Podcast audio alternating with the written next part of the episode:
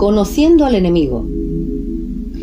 En el siglo VI a.C., Sun Tzu, que nació alrededor del año 544 a.C., escribía El arte de la guerra. En una de sus estratagemas enfatizaba en la importancia de conocer al enemigo. Él escribía, si conoces al enemigo y te conoces a ti, no necesitas temer el resultado de 100 batallas. Si te conoces a ti mismo, pero no al enemigo, por cada victoria ganada sufrirás también una derrota. Les aseguro que ellos se conocen y nos conocen perfectamente. En cambio nosotros creemos que nos conocemos y directamente no los conocemos. Siguiendo el pensamiento de Sun Tzu, entonces sería, por cada batalla peleada, sufrirás una derrota.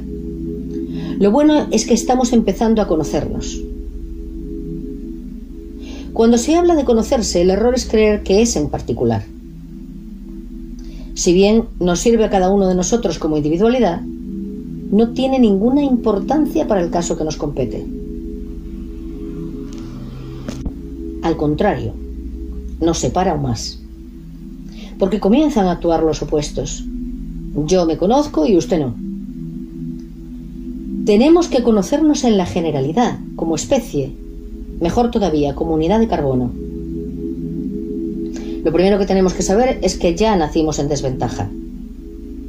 Nacemos con el pecado original, según nos dicen nuestros religiosos. Pero ¿qué es el pecado original?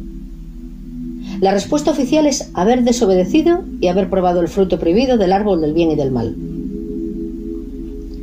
Escondida en esta analogía está la respuesta. Como siempre, a la vista de todos. Nacemos con la programación de los opuestos, del bien y del mal. La dualidad que separa todo pensamiento. Ya lo expliqué en las anteriores publicaciones. Si bien es una desventaja, también es una ventaja, porque podemos conocerlos a ellos gracias a este relato. El Génesis dice que la serpiente tentó al hombre para que probara del fruto prohibido. Pero también nos dice algo sobre ellos. Ahora es como uno de nosotros conoce el bien y el mal. No sea que coma del árbol de la vida y viva para siempre.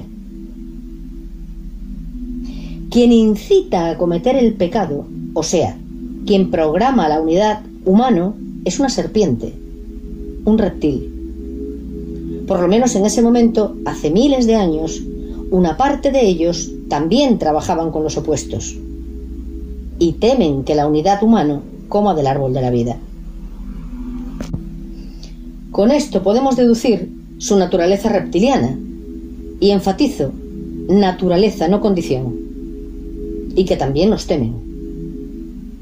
Que todavía trabajen con los opuestos no sabemos. Lo más probable es que no. No digo con esto que nuestros creadores son nuestros enemigos. Digo que nuestros programadores lo son. Y nuestros programadores son los amos del mundo. Porque el mundo les pertenece a ellos y nosotros formamos parte del mundo. No se confundan. Todo esto no se refiere al concepto de Dios que ustedes conocen.